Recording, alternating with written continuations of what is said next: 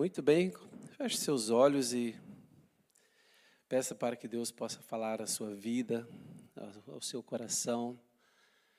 Aqueles que estão nos acompanhar pela transmissão online, recebam a bênção de Deus aí nas suas casas, onde vocês estiverem. Juntos somos mais fortes e juntos Deus está a construir a sua igreja, edificar a sua obra. Louvado seja o nome do Senhor. Obrigado, Pai, por tudo que o Senhor já tem feito nas nossas vidas, tudo que o Senhor já tem feito nesta igreja, neste ministério MCI. Senhor, e em cada família, ó Deus, desta igreja, ó Deus, que, ó Deus, nós podemos ver, ó Deus, a unção do Senhor, o agir do Teu Espírito Santo. Nós queremos declarar que a presença do Senhor quebra as obras das trevas, a presença do Senhor, ó Deus, expulsa tudo aquilo que não pertence ao Senhor, tudo que não é de Deus, tudo que não vem dos céus. Ó Deus, que a tua presença possa afastar todo o mal no nome de Jesus e que tua presença, Deus, seja maior e mais forte do que qualquer resistência das trevas. Ó Deus, e o teu plano, o teu desígnio para cada um de nós, ó Deus, se realize, porque estamos na tua presença e na tua vontade. Ó Deus, e que nesta manhã a tua palavra possa, ó Deus, se dirigir a cada um, a cada coração, no poder do Espírito Santo, nós oramos no nome de Jesus. Quem pode dizer amém, amém? Glória a Deus. Queridos irmãos, o tema hoje é coragem e paixão. É, nós vivemos numa época em que as pessoas têm perdido muito a paixão, e muitas vezes as pessoas fazem as coisas sem paixão, ah, sem, eh, sem demonstrar ali mesmo motivação, interesse. E eu tenho percebido também que, infelizmente, na igreja, na obra de Deus, muitas pessoas, inclusive depois da pandemia, voltaram para os cultos, voltaram para a igreja, voltaram para a vida cristã. Algumas voltaram mais indiferentes, mais frias, mais passivas, mais apáticas, uh, mais o quê? Mais estranhas. É sério. E assim, ao oposto também, a gente consegue ver as duas coisas. Há pessoas que voltaram, o, o pós-pandemia, uh, mexeu muito né, na vida de algumas pessoas. Algumas pessoas que já não oravam há muito tempo, que já não estudavam a palavra de Deus, a pandemia reacendeu esse fogo, essa chama, e, de, e no pós-pandemia essas pessoas voltaram para a igreja, para as atividades mais intensas, com mais fome, mais interesse pelas coisas de Deus. Por outro lado, há pessoas que, que voltaram assim um pouco sem, sem senso de propósito, sem senso é, de direção. Parece que é tipo assim, vou, vou viver a vida a cada dia, mas não sei muito para onde eu estou a dirigir a minha vida não sei quais planos, quais sonhos, quais futuro, eh, qual futuro, né? Ou quais as, quais as possibilidades de futuro para a minha vida. E, e, é interessante que algumas pessoas, nesta situação assim que envolve que envolveu pandemia, que envolveu ah, agora esta situação da guerra atual, que, tá, que está a produzir, como a pastora Kenny aqui já mencionou, alterações nos preços das coisas, né? está a produzir uma inflação, e, e no temor de, de muita gente paira ali algum tipo de receio e preocupação. E a questão é, é, é, a seguinte, irmãos: fatos são fatos, realidades são realidades, não podemos negá-las. Realmente, o mundo, nos últimos três anos, tem passado por uma, por uma prova. É, a população do mundo tem passado por uma prova, por um grande teste nestes últimos três anos. Mas nós que temos o selo do Espírito Santo, nós temos que nos posicionar da maneira coerente com Deus. Não é da maneira coerente com os noticiários somente. Irmãos, eu gosto de ver as notícias, né? Em casa eu sempre que eu posso eu acompanho as notícias, mas ah, o meu cuidado no meu coração é como que eu vou reagir, como que o meu coração vai reagir a, diante das notícias que, que eu ouço, aquilo que eu percebo que está acontecendo no mundo, como que isso vai afetar a minha fé, como isso vai afetar a minha relação com meu Deus, como isso vai afetar a minha fé em relação ao propósito de Deus. Sabe, irmãos, e, e, e é interessante que nisso tudo a gente tem que aprender mesmo a guardar o coração. muita gente não consegue guardar o coração. Sabe, há pessoas que elas começam a olhar para todas estas coisas e elas não conseguem guardar o coração. E, infelizmente, o que eu notei por causa desses acontecimentos agora que vem de dois anos para cá e agora que estão a culminar com essa questão dessa guerra na Ucrânia, o que eu notei é que muita gente perdeu de vista aquilo que é bíblico, Deus em primeiro lugar. O que, em resumo, tudo que eu estou dizendo aqui, nessa introdução dessa mensagem, é que, em resumo, eu percebo que aquilo que Jesus disse, que é o maior mandamento, amar a Deus acima de todas as coisas, com todo o seu entendimento, com todas as suas forças, de todo o seu coração. Este é, é, o primeiro e grande mandamento, e isso é o que Deus mais espera de nós. E o segundo mandamento, semelhante a este, é amar o, o seu próximo como a si mesmo. O que eu percebo é o seguinte: algumas pessoas, é como se, se elas tivessem se tornado pessoas que pensam mais no terreno do que no celestial, mais no humano do que naquilo que é divino. E então, só para vocês terem uma ideia, é, algumas pessoas dizem assim: eu tenho paixão pelas coisas de Deus, mas é, elas são facilmente distraídas, desviadas daquilo que elas chamam de amor por Deus e pela obra de Deus. Por exemplo, elas são facilmente desviadas por causa de questões financeiras, por exemplo, por causa de questões materiais. Irmãos, como eu tenho observado que a questão material, a questão financeira, realmente é, move as pessoas. E nós, como filhos de Deus, temos que ter muito cuidado em relação a isso. Eu não estou dizendo que a questão financeira e material não é importante, realmente é uma das mais importantes. Isso é inegável. Porque a questão financeira, ela, ela mexe em todas as nossas áreas. A questão financeira mexe em tudo, né? mexe em saúde, mexe, mexe em tudo. Eu não estou aqui a, a, desvalorizar o cuidado com a questão material e financeira.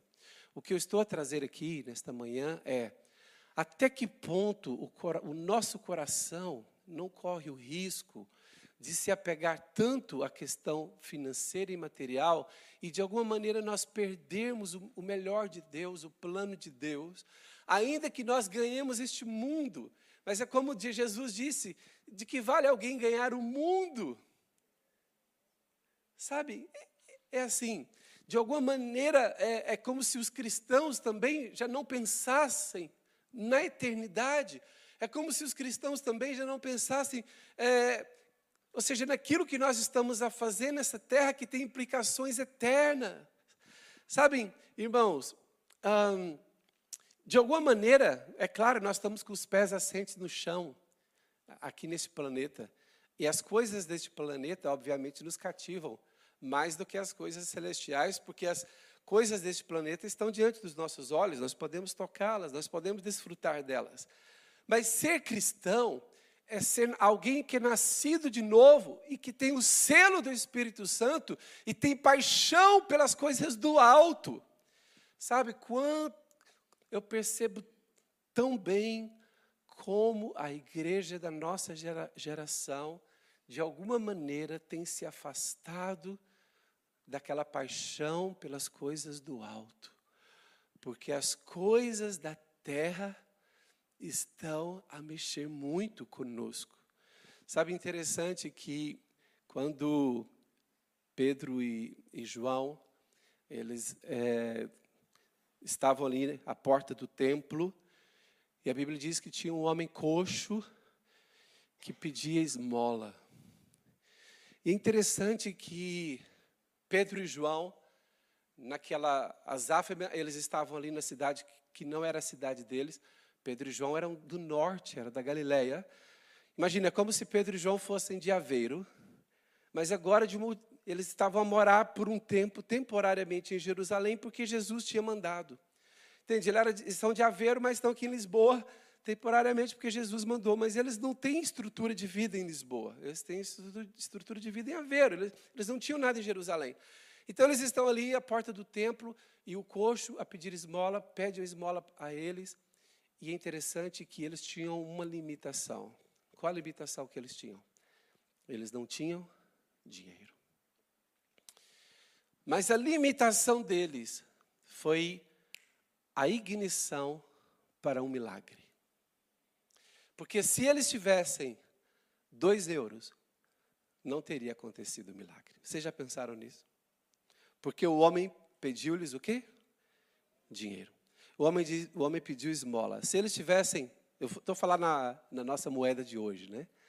Se eles tivessem dois euros, eles poderiam dizer assim: fizemos uma boa obra.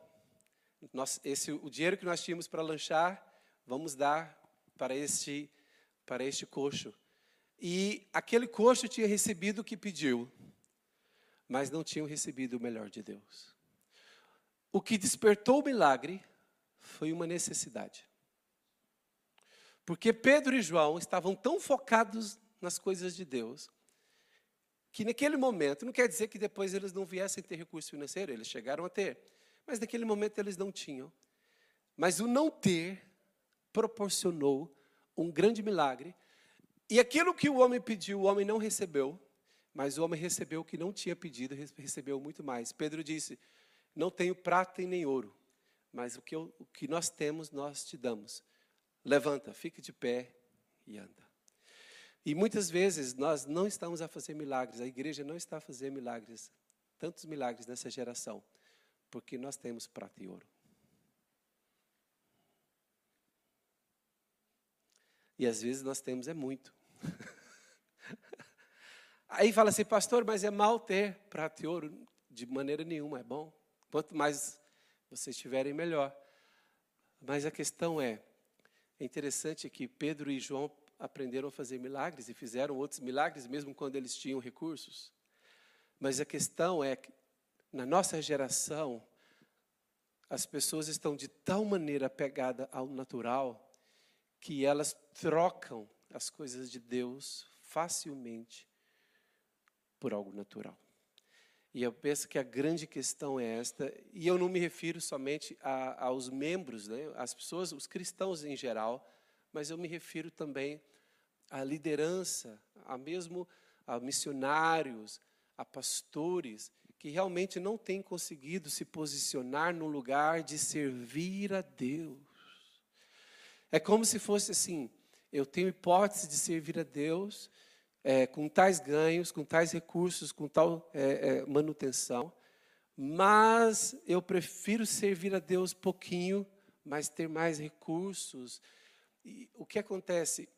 Nós vivemos numa geração em que parece que há um, um desapegar-se das coisas do alto, da eternidade, e há uma preocupação maior em agarrar-se aquilo que está diante dos nossos olhos. Sabe, irmãos, eu penso que esta geração de cristãos está a passar por uma grande prova de Deus, uma grande, um grande teste de Deus. Será que nos dias de hoje há realmente homens e mulheres de Deus? E como eu disse, não apenas na liderança também, mas no meio dos cristãos, será que há pessoas de Deus que realmente amam a Deus ao ponto de dizerem assim: Poxa, é, estar, fazer parte de uma igreja faz parte da prioridade da minha vida. Estar no culto do domingo faz parte das prioridades da minha vida. Eu percebi que depois da pandemia, algumas pessoas que vinham numa, num hábito regular de participação na igreja, isso aqui eu percebi na MCI Sintra, em outras igrejas que não são da MCI, a gente conversa com outros pastores, algumas pessoas vinham num, hábito, né, num, era algo regular fazer parte da igreja, era algo regular servir em alguma parte de alguma coisa, em alguma área da igreja.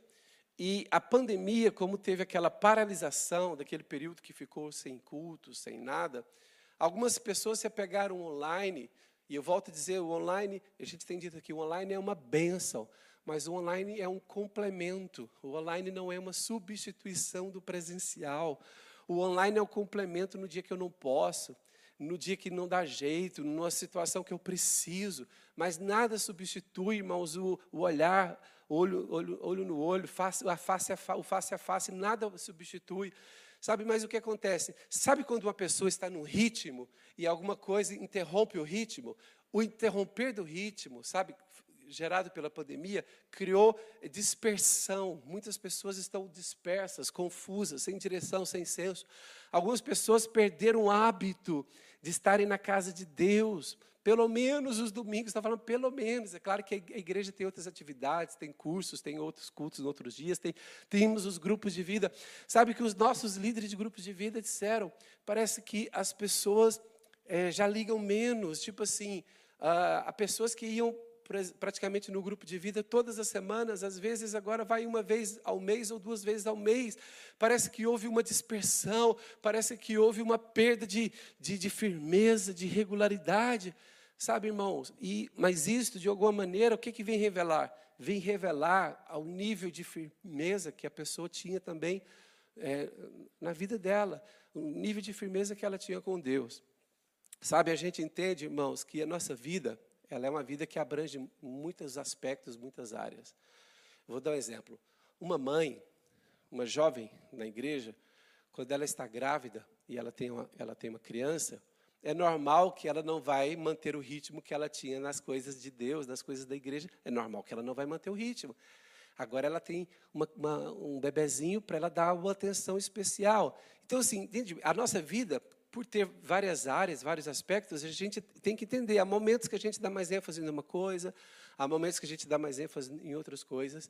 Mas sabe, mas o espiritual é aquela linha que não pode faltar. É que mesmo nos altos e baixos, aquela linha da sua espiritualidade está ali presente. Eu sou de Deus, eu não posso perder isso que é de Deus. Olha, mesmo a mãe, eu estou me dedicando nesse momento ao meu filho que nasceu, mas o meu coração tem Deus. Enquanto meu bebê está tá, tá, tá ali dormir, eu vou colocar um louvor, eu vou ouvir um louvor. Eu vou ouvir mensagem de domingo, porque por causa da bebê eu não consegui ir no culto e que ela não dormiu de noite, mas eu vou ouvir ali a pregação que aconteceu no domingo. Sabe, irmãos, quem é responsável por manter a luz acesa somos nós individualmente. Cada um de nós é responsável por manter a luz acesa. Cada um de nós é responsável por isso.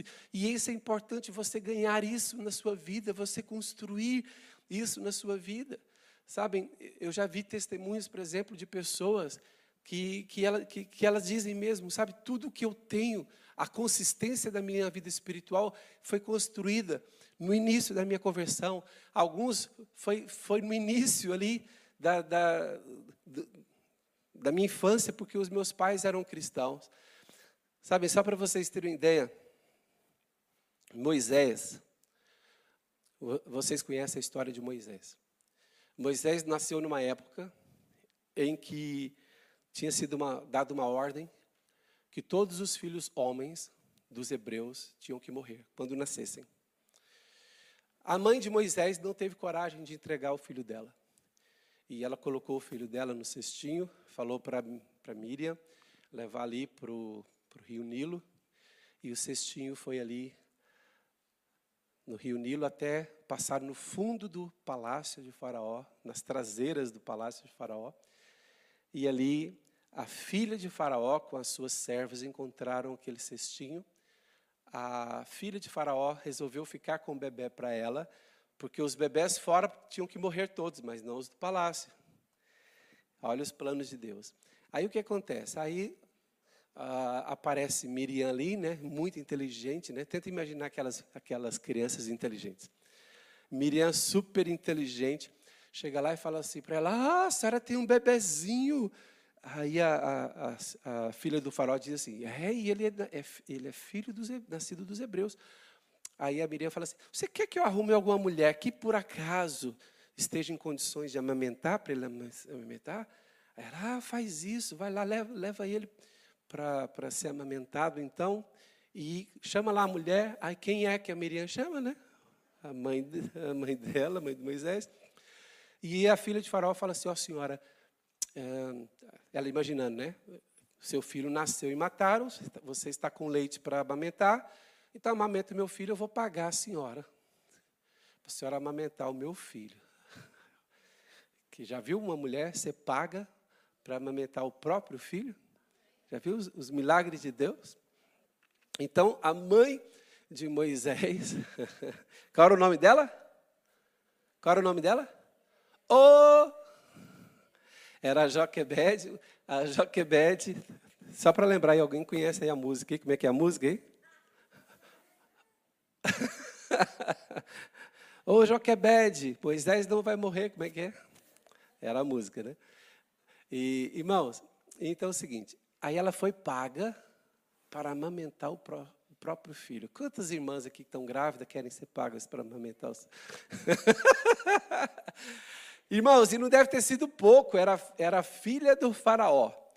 Aí é o seguinte, aí ela, naquela época, irmãos, a criança era amamentada muito tempo. Não era igual agora, bebê, que tempo de amamentação, tempo Nutella, né? Tem mãe que amamenta quatro meses e fala assim, já não quero isso, já despacha, despacha, dá, traz, compra leite. Naquela época, irmãos, amamentar era três, quatro anos. E a filha do faraó, Imagina só, ela não tinha pachorra para ficar cuidando de um bebezinho pequenininho.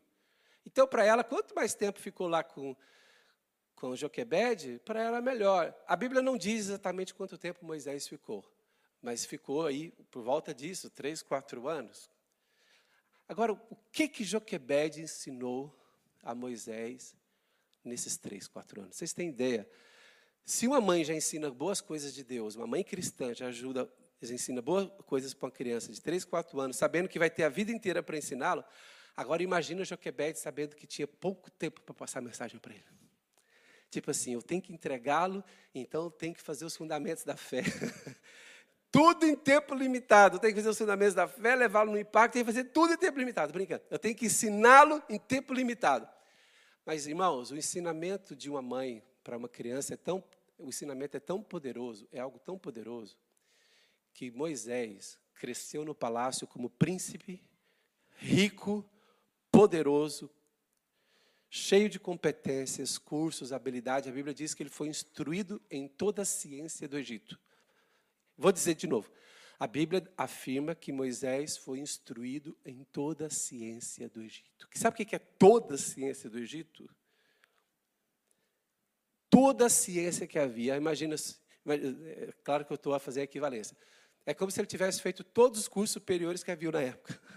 Toda a formação militar, toda a formação astronômica, tudo, em toda a ciência do Egito ele foi formado. Quando ele está com 40 anos de idade, ele teve um dilema. Ele viu o seu povo, os hebreus, sendo torturados no trabalho escravo. E Moisés esteve diante de um dilema. Ou eu vou manter a minha vida como príncipe, manter uma vida de conforto, manter uma vida de regalia, ou eu vou defender o meu povo. E interessante que a Bíblia diz que Moisés não não foi é, conquistado. Eu vou falar, vou parafrasear, falar com as minhas próprias palavras. Moisés, a, a Bíblia usa é, que fala o termo o opróbrio do Egito, né? Mas eu vou usar minhas palavras para vocês entenderem melhor o, o, que, o que o texto diz. Diz que Moisés fez a comparação entre o que era ser viver viver no palácio, viver no palácio como príncipe, e o que seria servir o seu povo os hebreus correndo risco até de morte. A Bíblia diz que ele tomou uma decisão. Ele preferiu sofrer, preferiu a vergonha, preferiu a luta do que as riquezas do Egito. O que fez este homem de 40 anos tomar essa decisão? E depois, aos 80, tomar a mesma decisão, porque aos 80 ele volta para o Egito e o, e o faraó da época, que era amigo dele, irmão de criação, o faraó da época propõe para que ele faça parte do reino novamente. O que fez esse homem fazer esta escolha? Sabe o que fez? O que uma mãe semeou no coração dele na infância. Aquela mãe soube mostrar, soube, soube passar para Moisés valores ao ponto em que aquele homem, sendo rico, teve coragem de deixar as riquezas para fazer algo que tinha a ver com princípios e valores. Nós estamos numa geração em que as pessoas não pensam duas vezes entre dinheiro e valores, entre bens materiais e princípios. As pessoas saem quebrando princípios e valores, mas o material está lá em cima. Sabe, irmãos, Moisés já foi rico e ele deixou de o ser. Ele já foi um homem de honra, de privilégios, e ele deixou de ser. Por quê? Porque no seu coração tinha sido plantada uma semente. O que tem mais valor, o que é correto, o que é espiritual. Sabem, os cristãos da nossa geração, os cristãos dos nossos dias, muitas vezes que se muita gente se converte já na idade adulta, nascem de novo, acredito que são pessoas que se convertem verdadeiramente a Cristo, mas começam a liderança cristã sem aquela fundamentação, sem aquela preparação, e são pessoas que vivem nesses dois mundos como se fosse possível viver no mundo em que não se dá, dá as coisas a Deus pela metade e, e está em busca de ganhos e interesses. É como se fosse uma vida uh, ambivalente, dupla, uma vida dupla. E sabem, irmãos, é, é necessário, sabe, que nós sejamos pessoas que têm mesmo coragem e paixão para fazer o que é certo coragem e paixão para viver o que Deus desenhou para que seus filhos vivessem. Sabem, queridos irmãos, quando a gente olha na Bíblia, homens e mulheres de Deus, que tiveram que fazer escolhas em momentos chaves das suas vidas. João Batista, por exemplo, João Batista ele foi confrontar os, o pecado das autoridades da sua época. E sabe como ele foi confrontar os pecados das autoridades da sua época? ele ali no, no como que se diz ali na, no capricho, no capricho da filha ali da, da autoridade, João Batista correu risco de vida e no final a cabeça de João Batista foi apresentada numa bandeja.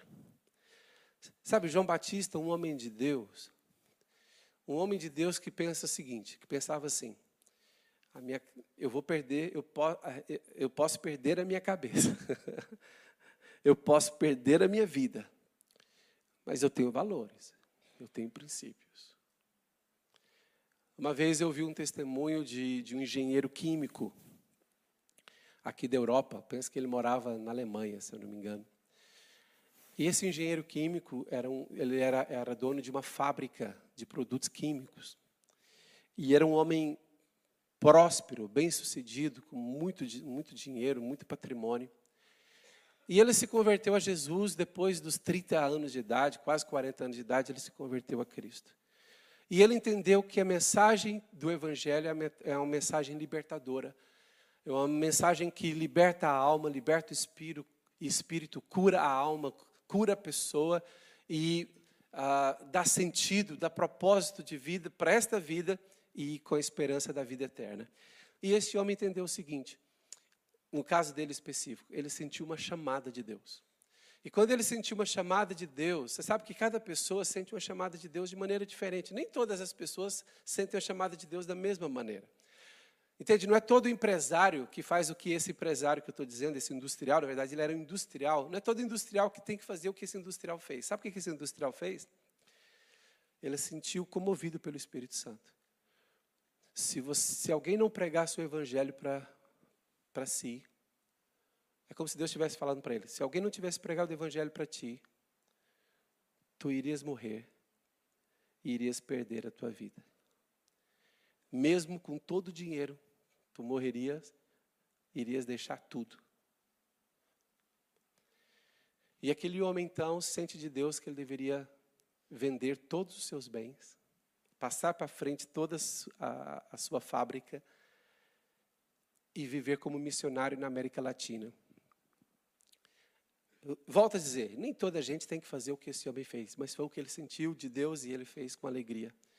E ele se aventurou e se tornou um missionário. E uma coisa ele não queria, ele não queria estar preso, detido pela questão financeira. E é interessante que ele se desprendeu daquilo e ele se tornou um propagador do evangelho da salvação que é em Jesus Cristo. Agora, passados alguns anos, eu gostaria que você fizesse comigo uma leitura. Passados 30 anos do que esse homem fez. Imagina só, ele deve ter sofrido, eu já não, não, eu já não tive notícias dele mais, mas ele deve ter sofrido muito para pregar o evangelho na América Latina. Naquela época ainda era muito complicado. Algumas cidades da América Latina, irmãos, Bolívia, Paraguai, Equador, são cidades muito duras, muito difíceis de se viver. E aquele homem ali viajando em lugar em lugar e pregando o evangelho. Digamos que este homem neste momento esteja agora no final da sua vida, com 70 e poucos anos, 80 e poucos anos, Imagina que esse homem olha agora para ele, olha para a conta bancária dele, não tem lá muita coisa. Olha para os patrimônios que ele vai deixar, não são muitos. O que ele fez? Deixar tudo. Ele fez com coragem, teve que ter coragem, mas teve que ter mais do que coragem, teve que ter uma paixão por Jesus, uma paixão por salvação de vidas. E agora esse homem, no final da sua vida dele, estamos a imaginar aqui, e ele vai comparar, se eu tivesse continuado com a minha empresa, se ela não tivesse, imagina, imaginemos que ela não tivesse falido, a indústria, porque também muita gente que é rico deixa de ser rico, né, irmãos? Hoje em dia é muito fácil alguém que é rico deixar de ser rico. Hoje é mais fácil do que era antigamente. Hoje o mercado é, anda assim, ó. Sabe o que acontece? Vamos tentar imaginar. Ele poderia ter até falido com a empresa e ter ficado pobre sem ter feito a obra de Deus, que era pior. Aí ele ia terminar a vida igual ele como missionário mesmo, sem nada, mas também sem ter feito a obra. Primeiro cenário. Segundo cenário, imaginamos que ele continuasse rico. E agora ele está lá com 70 e poucos anos de idade, 80, e vai terminar a sua carreira, vai terminar a sua vida. Aí ele olha e fala assim: ah, Eu tenho 10 apartamentos na Alemanha, tenho casa de férias no Algarve. Aleluia. Eu tenho é, casa ali nos Alpes. Eu tenho aqui um patrimônio aqui no banco. E, e realmente é assim que eu estou terminando minha vida. Glórias a mim. Aleluia.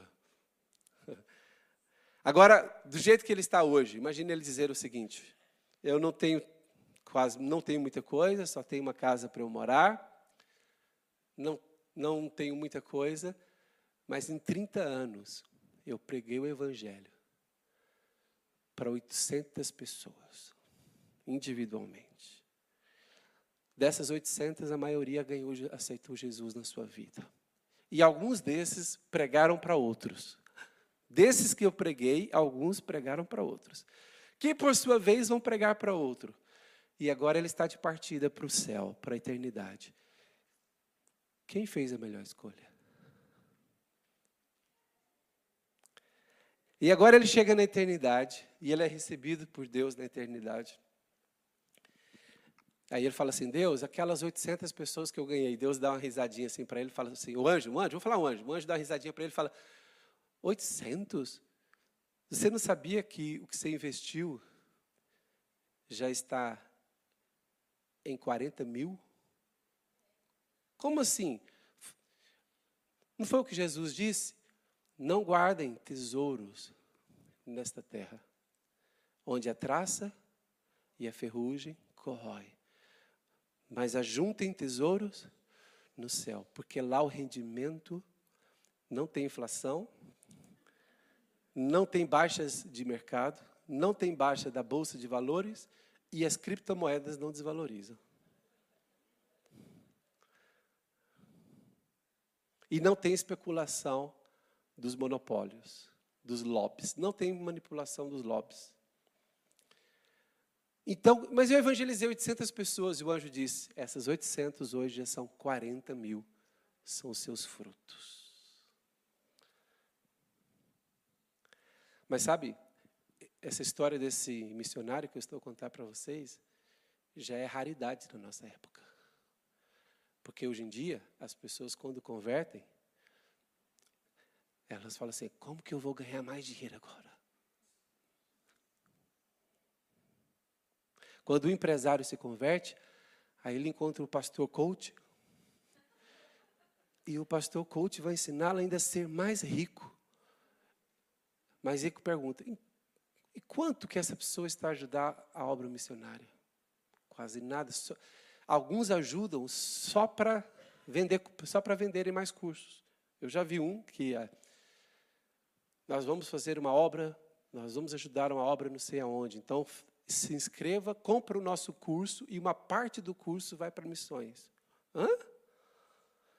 O homem já está rico, veja bem, o homem já está rico, já está milionário. Aí fala assim: se, se agora 10 mil pessoas comprarem nosso curso, uma parte vai para missões. Então, na verdade, ele está querendo ganhar mais ainda, não é fazer missões. Missões é só um pretexto. Sabe, nós vivemos numa, é, nós vivemos numa época realmente em que, em que aquela ideia antiga, eu e minha esposa, pastor Kenna, nós somos da ideia, na época, que, que fazia esse apelo para missões, e as pessoas vinham aqui chorando, falando, eu quero ir para a Ásia, para a China, eu quero ir para a África, eu quero ser missionário, eu quero abrir mão de tudo, eu quero viver para o reino de Deus. Nós somos desta época, irmãos. Hoje, se a gente fizer um apelo na nossa geração, estou falando sério, Quantos querem aqui dar tudo, perder tudo? Você, vai, você pode terminar a sua vida sem nada no bolso, mas você vai ter ganhado, pregado o Evangelho. Sabe quantas pessoas vêm aqui à frente? Só você. Só você que viria aqui à frente.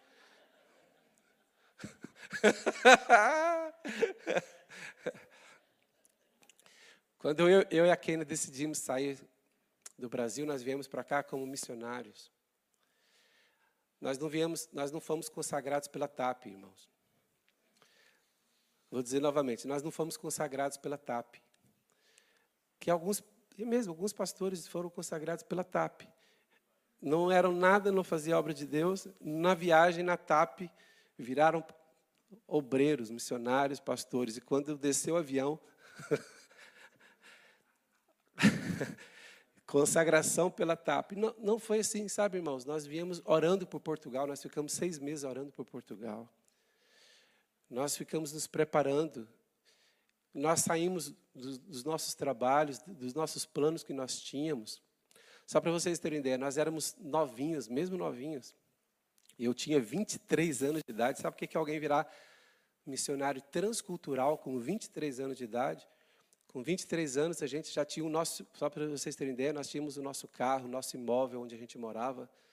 Isso com 23 anos de idade, a gente, a, gente a partir dali estaríamos a construir um, uma vida normal que toda a gente constrói, mas a gente foi capaz de abrir mão de tudo, irmãos. Nós fomos capazes de, de porque na, na, na, nossa época esta era a mensagem que, que, que prevalecia, que vigorava. A nossa vida faz sentido se a gente pregar o Evangelho. Sabe, irmãos, está a faltar muita paixão hoje. Hoje em dia, as pessoas falam, eh, se eu perguntar assim, quantos estariam dispostos a morrer por Jesus? Sabe, irmãos, hoje Jesus não está pedindo ninguém para morrer por ele, não. Aqui em Portugal, ninguém morre por Jesus, irmãos. Jesus só está perguntando, olha, você não precisa morrer por mim, não. Você consegue pelo menos viver por mim? Morrer por Jesus é lá nos países muçulmanos, lá nos países lá no, onde tem uma, umas leis mais rígidas. Aqui Deus, Jesus não está pedindo para você morrer por ele, não. Ele só está pedindo uma coisa: viva por mim.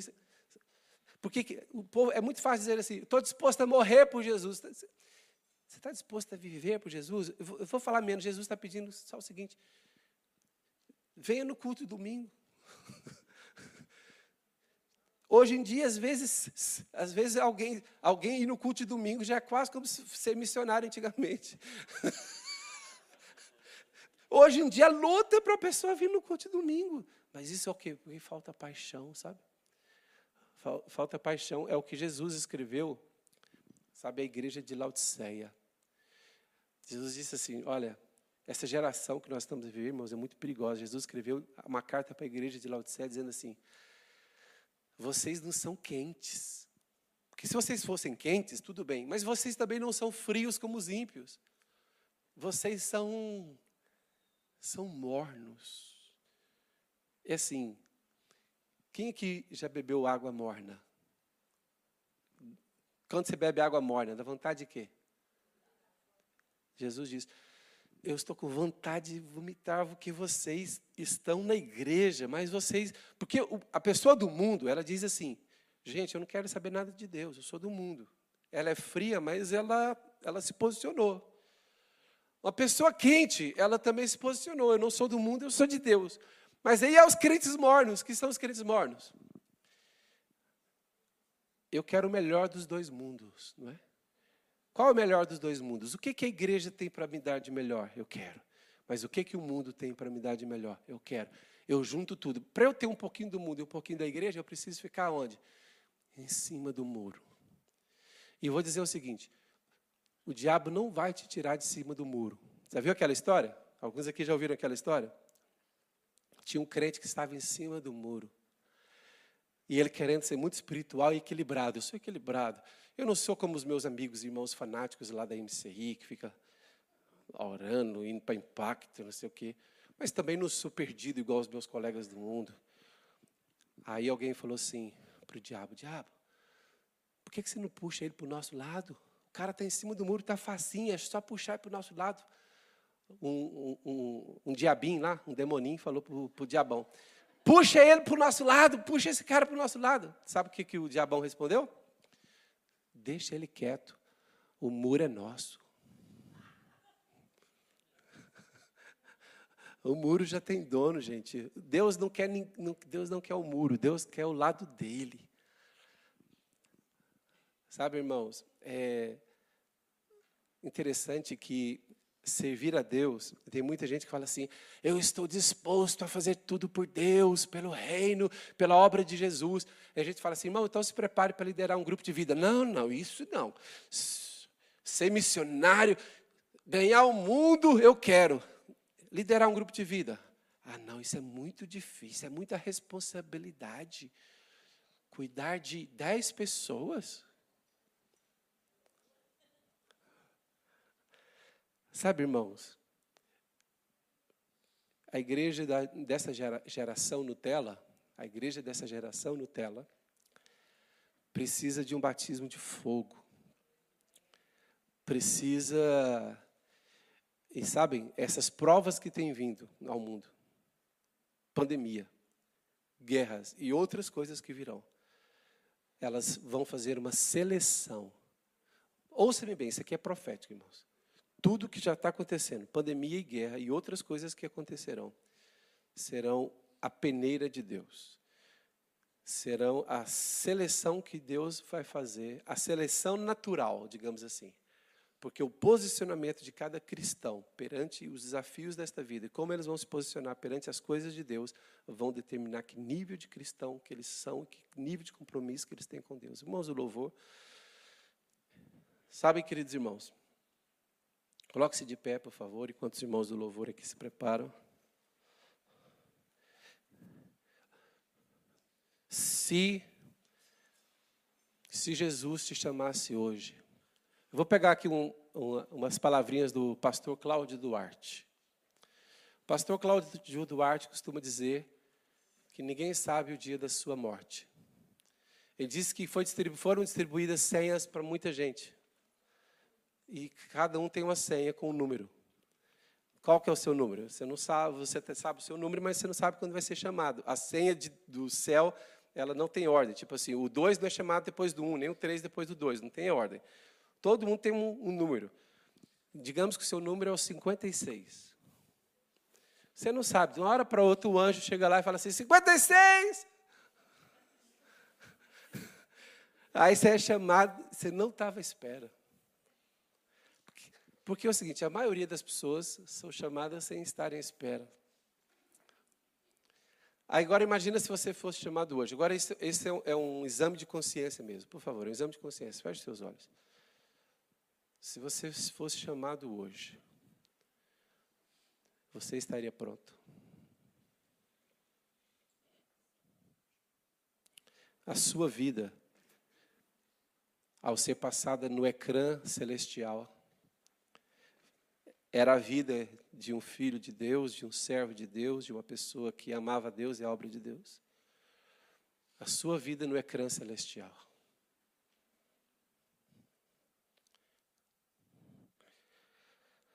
Senhor, nós oramos, Pai, para que o Senhor possa trazer um batismo. Na verdade, todos esses acontecimentos do mundo já têm sido um batismo de fogo para a igreja. Todos esses acontecimentos atuais já têm sido o batismo de fogo para a igreja. Estamos a ser peneirados. Senhor, ajuda-nos, ó Deus, a sermos aprovados nesta época. Que nós não sigamos, Senhor, as ondas deste mundo, as ondas das redes sociais, os, as modas, os modismos, mas que nós permaneçamos com as Bíblias nas mãos. Que nós nos mantenhamos, Senhor, seguindo aquilo que está na Bíblia e não os modismos deste mundo, mas aquilo que está orientado na palavra de Deus. Consagre-se ao Senhor enquanto cantamos.